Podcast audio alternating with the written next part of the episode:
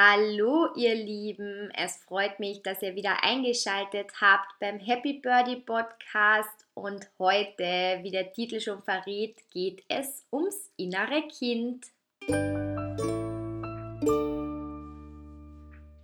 Irgendwie ist das innere Kind auch so ein bisschen ein Modebegriff, meiner Meinung nach, beziehungsweise ich habe ihn einfach erst in den letzten Monaten sehr häufig gehört, kann aber natürlich auch daran liegen, dass ich mich selbst in den letzten Monaten mit meinem inneren Kind beschäftigt habe und dementsprechend halt auch überall inneres Kind gelesen habe. Das ist ja auch so irgendwie, wenn man schwanger ist, sieht man nur mehr Schwangere und wenn man sich ein neues Auto kauft, sieht man das neue Auto überall rumfahren. Ähm, Genau, so ging es mir mit dem inneren Kind. Ich habe das Buch von Stefanie Stahl gelesen. Das Kind in dir muss Heimat finden. Der Schlüssel zur Lösung fast aller Probleme, ähm, sagt der Buchtitel. Muss aber ehrlich sagen, der Buchtitel hat mich nicht unbedingt zum Kauf des Buches angeregt, sondern ich habe das Buch auf Empfehlung einer ganz lieben Freundin gekauft und die hat mir auch damals Magic Cleaning empfohlen. Ich war super begeistert. Dann dachte ich, okay, ähm, das Kind in dir muss Heimat finden, kaufe ich mir auch sofort. Hab dann angefangen, ähm, es zu lesen und war ehrlich gesagt erstaunt, wie ähm, ja, wie sich das jetzt auch für mich bewahrheitet und auch wie intensiv die Arbeit äh, mit dem inneren Kind ist und sein kann.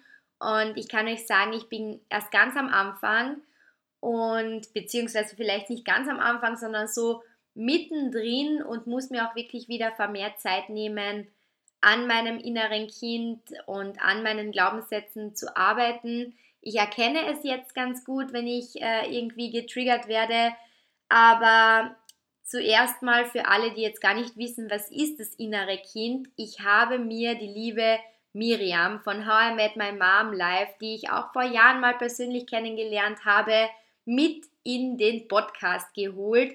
Und äh, sie wird sich mal kurz vorstellen und euch auch erklären, ähm, was das innere Kind ist, weil sie sich halt wirklich schon seit Jahren mit diesem Thema beschäftigt.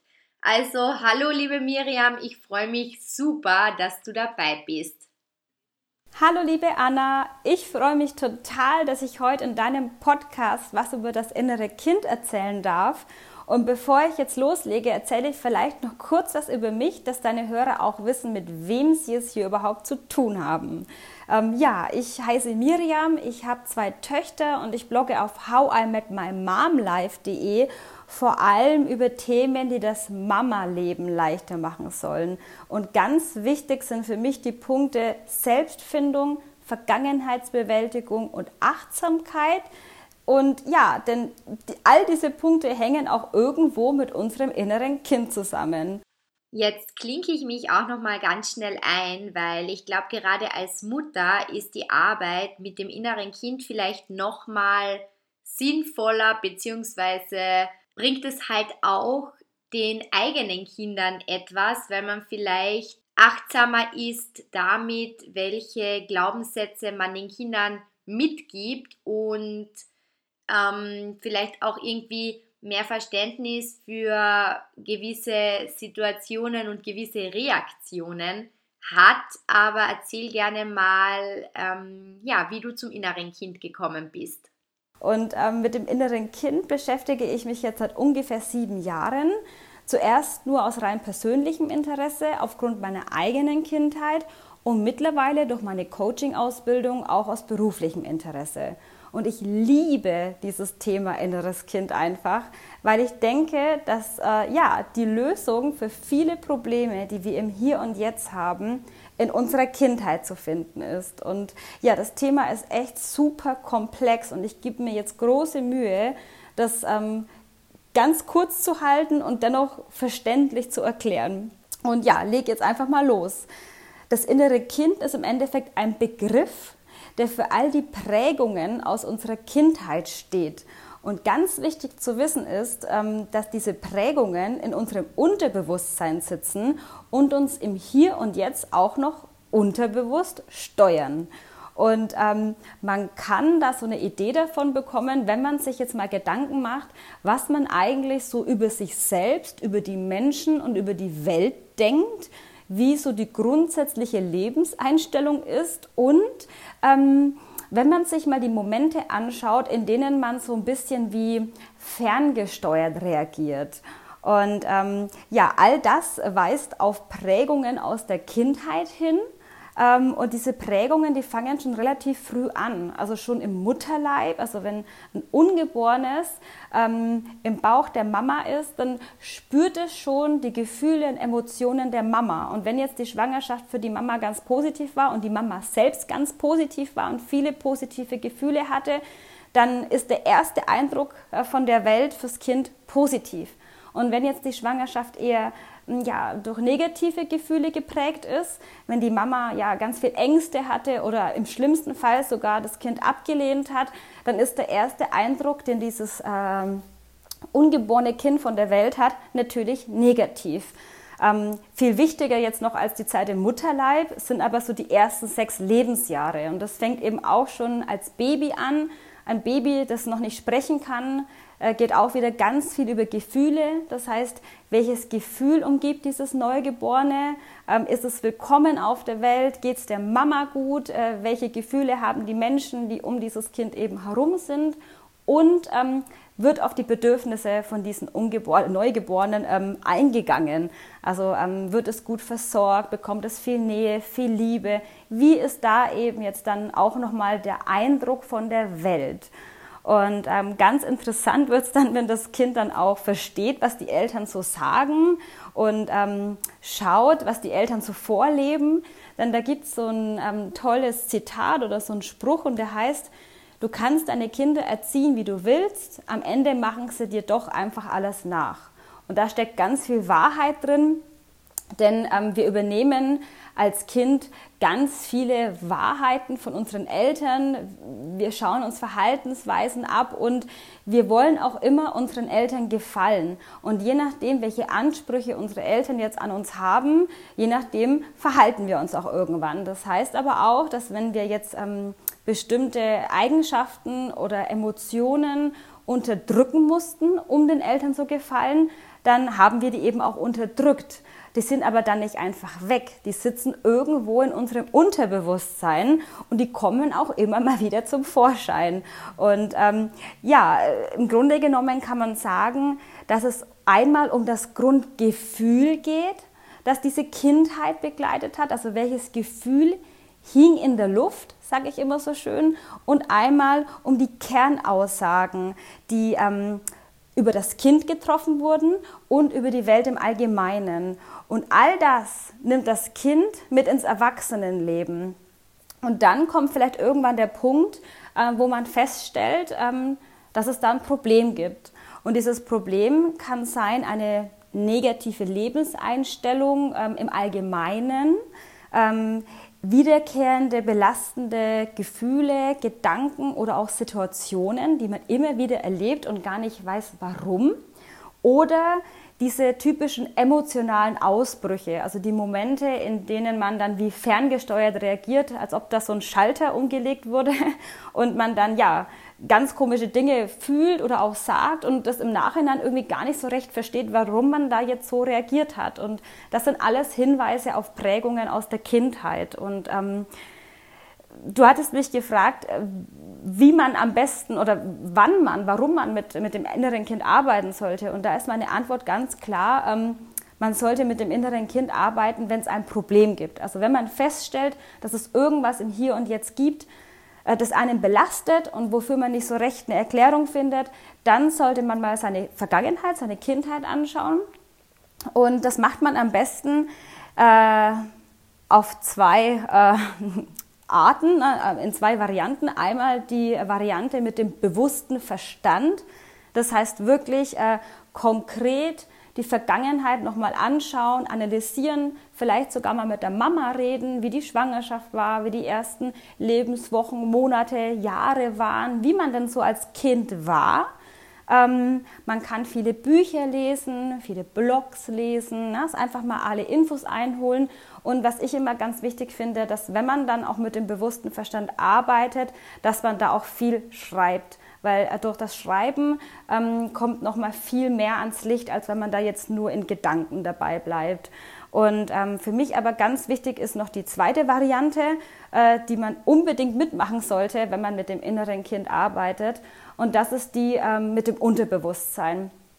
Denn ganz, ganz wichtig zu wissen ist ja, dass das innere Kind sitzt ja nicht im bewussten Verstand. Das sitzt ja im Unterbewusstsein. Das heißt, ich kann zwar mit meinem Verstand viel verstehen, aber wirklich erreichen kann ich mein inneres Kind nur, wenn ich auch ins Unterbewusstsein gehe. Und das klappt tatsächlich am besten durch ähm, geführte Meditationen. Das kann man als Einstieg einfach mal ähm, mit YouTube machen, kann man gratis ähm, verschiedene äh, innere Kindmeditationen anhören. Oder wenn man dann wirklich konkreter daran arbeiten möchte, ähm, kann man da ähm, einen Coach kontaktieren. Oder ähm, wenn es wirklich ein traumatisches Erlebnis aus der Kindheit gibt, bitte unbedingt zu einem Therapeuten gehen, der ähm, ja, da, dafür ausgebildet ist. Und das sind so die zwei Varianten, die ich ganz gut finde. Einmal die mit dem bewussten Verstand und dann einmal die mit dem Unterbewusstsein. Und dann kann man wirklich ähm, da ganz viele ähm, Lösungen finden, ganz viele Antworten bekommen ähm, auf das Problem, das man im Hier und Jetzt hat. Und ähm, ja, das macht auch total viel Spaß. Also die innere Kindarbeit, die muss auch nicht nur negativ sein. Man hat auch ja nicht nur negative Prägungen aus der Kindheit, man hat auch ganz viele positive Prägungen und meistens vermischt sich das und man begeht oft den Fehler, und konzentriert sich nur auf die negativen Dinge. Aber ich finde, man, wenn man die negativen Dinge ähm, bearbeitet hat, darf man sich auch ganz bewusst auch auf die positiven Prägungen konzentrieren und sich mal wieder an, an das positive Kind erinnern und an, an all die schönen Momente aus der Kindheit. Und ähm, ja, das kann dann auch ganz viel Negatives aufheben. Genau, jetzt sind es äh, fast neun Minuten geworden. Ich hoffe, ich konnte es einigermaßen gut erklären und sollte es noch irgendwelche Fragen geben, kann man mich auch gerne direkt kontaktieren oder einfach mal ja das erste Buch zu dem Thema ähm, kaufen und einfach mal einsteigen. Es macht auf jeden Fall sehr viel Spaß und ähm, ich wünsche dir und all deinen Hörern alles, alles Liebe. Tschüss! Vielen, vielen Dank an dieser Stelle nochmal an die Miriam und schaut auch gerne mal bei ihr vorbei. Ich verlinke euch das auch mal. How I Met My Mom Live findet ihr auf Instagram und es gibt auch einen wirklich sehr, sehr coolen Blog. Ja, jetzt ähm, sind wir quasi gefüttert mit äh, Theorie und Input. Vielleicht habt ihr jetzt auch das Gefühl, ihr wollt sofort loslegen oder vielleicht ist euch auch jetzt eine Situation eingefallen, wo ihr quasi von eurem inneren Kind getriggert ähm, werdet oder wurdet. Ich dachte, ich erzähle euch so zum Abschluss mal, wie es mir damit geht, ging, ähm, wie das bei mir gestartet hat. Es ist so, ich möchte euch jetzt nicht unbedingt mein komplettes inneres Kind darlegen, weil das einfach etwas sehr Persönliches, sehr, sehr Privates ist. Und ich denke, das ist auch echt etwas, wo man alleine gut dran arbeiten kann. Ich ähm, habe auch über einige Dinge mit meinem Mann gesprochen und trotzdem ist es halt immer sowas, was ich gerne bei mir behalte, sagen wir so. Und ich habe eben das Buch von der Stefanie Stahl gelesen und ähm, da bekommt man halt immer so Aufgaben. Also es ist echt nicht so, dass man sagt, äh, meiner Meinung nach zumindest ist es nicht so, dass man sagt, juhu, leichte Lektüre, das liest man sich einmal durch und das innere Kind ist geheilt. Also das sowieso auf keinen Fall. Wie ihr gehört habt, die Miriam arbeitet seit sieben Jahren an ihrem inneren Kind und ähm, ja, ich habe dann halt eben wirklich äh, die Aufgaben mir zu Herzen genommen und habe dann gezeichnet, habe dann mein inneres Kind gezeichnet, habe so ein bisschen aufgezeichnet, wie das mit meinen Eltern war. Ich habe aufgeschrieben, welche Situationen mir aufgefallen sind, die negativ waren. Und ich finde es so bewundernswert bei der Miriam, dass sie sagt, ihr macht es Spaß, am inneren Kind zu arbeiten. Das kann ich jetzt nicht unbedingt bestätigen, dass es wirklich Spaß macht. Ich finde, es ist auch oft schwer, ähm, nochmal in, in schmerzliche Situationen halt reinzugehen und sich wirklich auch nochmal damit auseinanderzusetzen und auch nochmal reinzufühlen. Ähm, man kann aber natürlich auch immer wieder aussteigen. Was mir aufgefallen ist bei meinem inneren Kind war, dass ich ganz, ganz wenige Situationen habe, die wirklich mir negativ in Erinnerung geblieben sind. Ich habe als Beispiel, ähm, dass ich immer ein Babyborn haben wollte. Und das ist für mich noch immer so eine Erinnerung, dass ich unbedingt diese blöde Babyborn-Puppe haben wollte und meine Mutter hat mir die einfach nicht gekauft. Und das war für mich als Kind ähm, schlimm. Das war wirklich schlimm und ich habe mich überhaupt nicht ernst genommen gefühlt. Ähm, ich habe mich so gefühlt, als hätte keiner Verständnis für meine Bedürfnisse und als wäre ich einfach nicht wichtig oder als wären halt meine Bedürfnisse nicht wichtig. Aber es wurde in meiner Kindheit halt auch wieder gut ausgeglichen, weil es gibt ganz, ganz, ganz viele positive Erinnerungen und ich glaube, ich hatte eine wirklich sehr glückliche Kindheit. Das wurde mir nochmal bewusst in der Arbeit mit dem inneren Kind, dass ich wirklich, glaube ich, sehr gestärkt aus meiner Kindheit rausgegangen bin und dass mir das aber auch Stärke für mein ganzes Leben gibt. Und ich versuche natürlich auch, meine Kinder zu stärken, ähm, ernst zu nehmen, ihre Bedürfnisse ernst zu nehmen und möglichst viele positive Erinnerungen quasi aufzuladen und möglichst wenig negative, aber die Kinder sind halt nicht nur mit mir konfrontiert, sondern auch mit anderen Bezugspersonen, wobei ich wirklich sagen muss, in meiner Arbeit mit dem inneren Kind ähm, war das für mich schon, schon sehr klar, dass ich halt meine Mutter, meinen Vater und meine Geschwister so als Hauptbezugspersonen hatte. Ja, dann ähm, habe ich eben auch Glaubenssätze ähm, aufgearbeitet und auch meinen Auftrag. Und ich ähm, habe mich schon so gefühlt und ich glaube, das ist auch noch immer irgendwie so, dass ich mich äh, so gefühlt habe, dass mein Auftrag es ist, ähm, auch Erwachsene zu sein, die halt mithilft und immer die große, brave, vernünftige.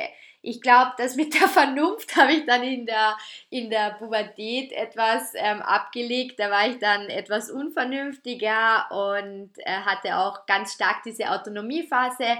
Ich glaube, das ist aber auch gut gewesen und war wichtig und äh, ich bin ja dann trotzdem nicht so schlecht geraten, auch wenn ich vielleicht damals etwas wilder unterwegs war. Aber das macht schon Sinn, dass man sich wirklich mal Gedanken macht, ähm, wie, wo, was ähm, da los war bezüglich der Glaubenssätze. Ich dachte tatsächlich in meinem Kopf, dass ähm, mein Glaubenssatz ist, mein halbes Leben ist vorbei. Das habe ich oft so in meinem Kopf irgendwie gedacht, oh mein Gott, mein halbes Leben ist vorbei, ich bin jetzt 31, meine Mutter ist mit 62 verstorben und ähm, ich muss jetzt einfach, wenn ich was machen will, muss ich das jetzt machen. Wenn ich noch Kinder haben will, muss ich die jetzt bekommen. Wenn ich irgendwie Haus bauen will, muss ich das jetzt machen. Ich bewundere das so, wenn jetzt jemand sagt, oh ja, aber in zehn Jahren möchte ich vielleicht mal äh, den Urlaub machen. Oder wenn die Kinder außer Haus sind, möchte ich das und das machen. Weil ich bin halt immer der Meinung, wenn ich jetzt was machen möchte, dann mache ich das jetzt und äh, schiebe das nicht auf.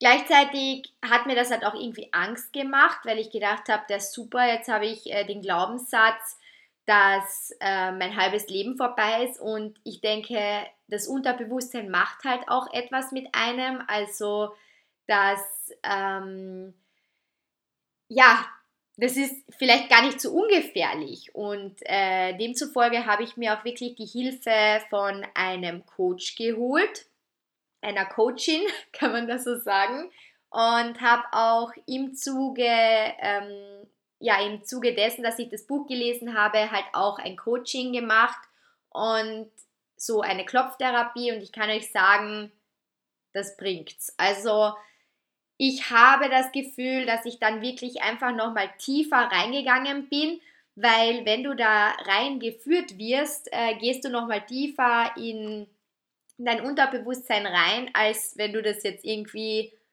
selbst machst. Also bei mir zumindest ist es so. Und beim Coaching ist aber rausgekommen, dass das eigentlich gar nicht mein Thema ist. Also dass das vielleicht in meinem Kopf manchmal so ist, oh, äh, mein halbes Leben ist vorbei, aber dass, dass es eigentlich ähm, kein wirklich tief verankerter Glaubenssatz von mir ist. Vielleicht ja auch, weil dieser Glaubenssatz ja noch nicht so lange besteht. Aber ich habe so Glaubenssätze noch aus meiner Kindheit und zwar zum Beispiel, ich bin dick. Und das zieht sich dann schon so durchs ganze Leben und egal wie dünn ich bin, fühle ich mich trotzdem noch dick. Und da, also wenn ich über das nachdenke, ähm, wird mir da einiges bewusst und da fallen mir halt einige Situationen ein. Aber der Hauptglaubenssatz, den ich wirklich habe, ist, dass ich alles alleine schaffen muss. Und an dem knabber ich, glaube ich, auch am stärksten. Also der triggert mich wirklich am stärksten und am heftigsten. Und der ist natürlich auch ähm, beängstigend. Das ist ja kein schönes Gefühl, wenn du das Gefühl hast, dass du immer alles alleine schaffen musst und dass du dich auf keinen verlassen kannst und dass keiner für dich da ist. Und mein Coach meinte dann auch so dieses, ähm, dass ich mich halt allein gelassen fühle und dass das aber auch durchaus damit zusammenhängen kann, dass meine Mutter eben so früh verstorben ist. Äh, falls ihr das nicht wisst, ich habe da tatsächlich zwei Podcasts äh, darüber online, da könnt ihr gerne reinhören. Auf jeden Fall ähm, meinte sie dann auch zu mir, ja, ich kann auch ruhig mal quasi böse sein und zornig sein. Man hatte dann auch so Bewältigungsstrategien und zu mir sagen so viele Leute, wow, du bist so eine starke Frau, du bist einfach so stark. Und Stärke ist bei mir, was ich herausgearbeitet habe, einfach eine Bewältigungsstrategie. Und das ist eigentlich eine positive Sache, ist eine positive Bewältigungsstrategie, aber irgendwie halt auch ähm, ich will jetzt nicht sagen gefährlich, aber es ist einfach auch kritisch zu sehen. Und ich sehe diese Stärke, die ich ähm, habe, mittlerweile auch wirklich etwas kritischer, weil für mein persönliches Wohlbefinden wäre es halt auch gut, wenn ich oft diese Stärke ablegen kann und mich ähm, fallen lassen kann und das Gefühl habe, ich verlasse mich auf andere und andere fangen mich auf. Und das ist etwas, womit ich mir total schwer tue. Und das zieht sich aber wirklich so durch. Das ist ja auch zum Beispiel, ähm, keine Ahnung, im, wenn man mit in einem Team arbeitet und du verteilst die Aufgaben und ich bin aber der Mensch, der sich dann denkt, oh mein Gott, nein, ich mache lieber alles selber, ich kann mich auf euch alle nicht verlassen, obwohl es vielleicht überhaupt nicht so ist.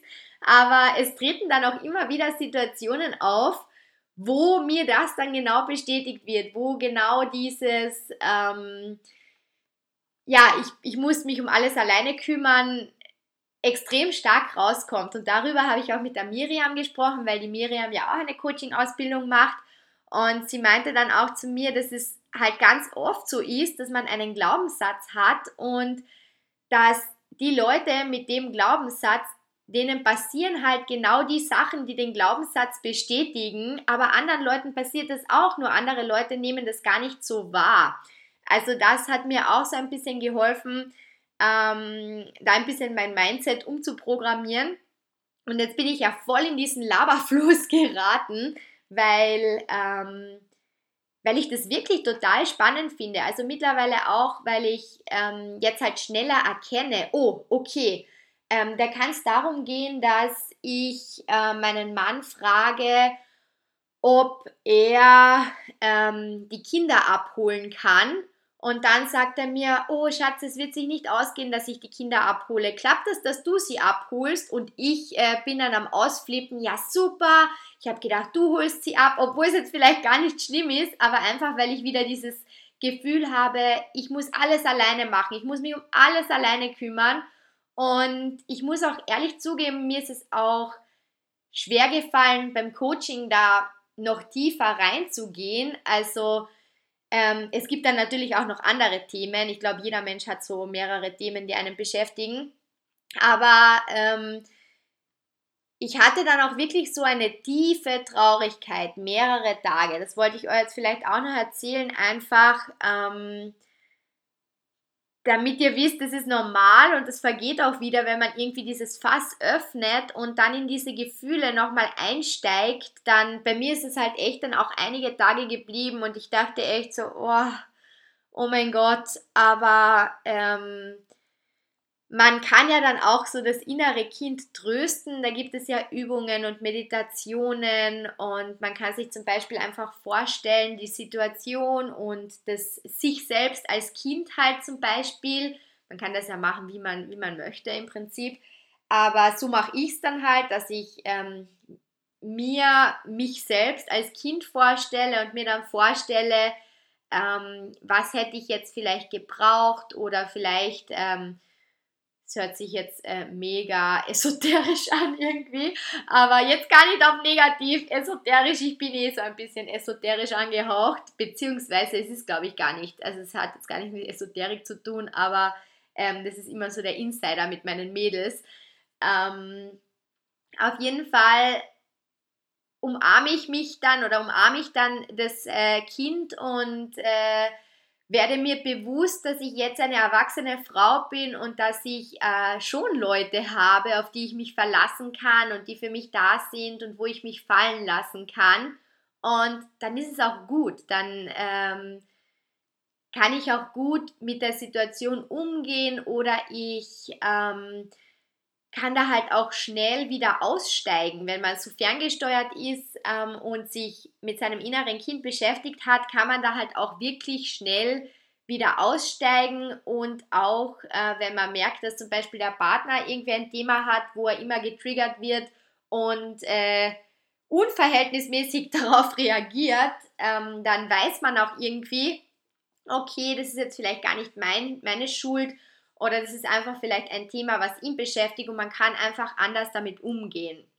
Dementsprechend ähm, möchte ich euch nahelegen, schaut euch das gerne an. Also ich kann das Buch nach wie vor empfehlen. Ich verlinke euch das auch nochmal und äh, lest euch ein. Es ist ein super spannendes Thema. Ich denke, wenn ihr den Podcast bis hierhin gehört habt, dann interessiert ihr euch sowieso fürs innere Kind und dann geht es ähm, mehr darum, dass man es auch mal tut. Gönnt euch ein Coaching, wenn ihr merkt, ihr habt da irgendwie ein Thema, wo ihr selbst nicht weiterkommt. Das kann unglaublich wertvoll sein. Ich möchte es auch wirklich in Zukunft regelmäßiger machen, so Coachings, weil mir das total viel bringt. Und ja, that's it. Also ich hoffe, der Podcast war informativ und interessant für euch. Auch nochmal wirklich danke an die Miriam, dass sie sich die Zeit genommen hat, weil ich hätte das einfach nicht so fundiert wiedergeben können wie sie.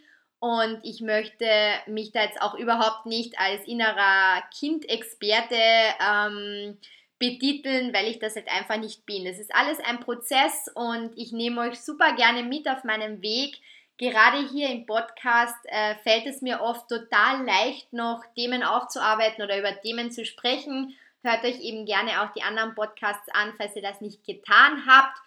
Und danke fürs Zuhören. Bis bald, ihr Lieben. Und kontaktiert mich gerne auf Instagram at AnnaBirdie oder auch at die Happy Me Diary. Da freue ich mich immer im Austausch mit euch zu sein. Tschüss!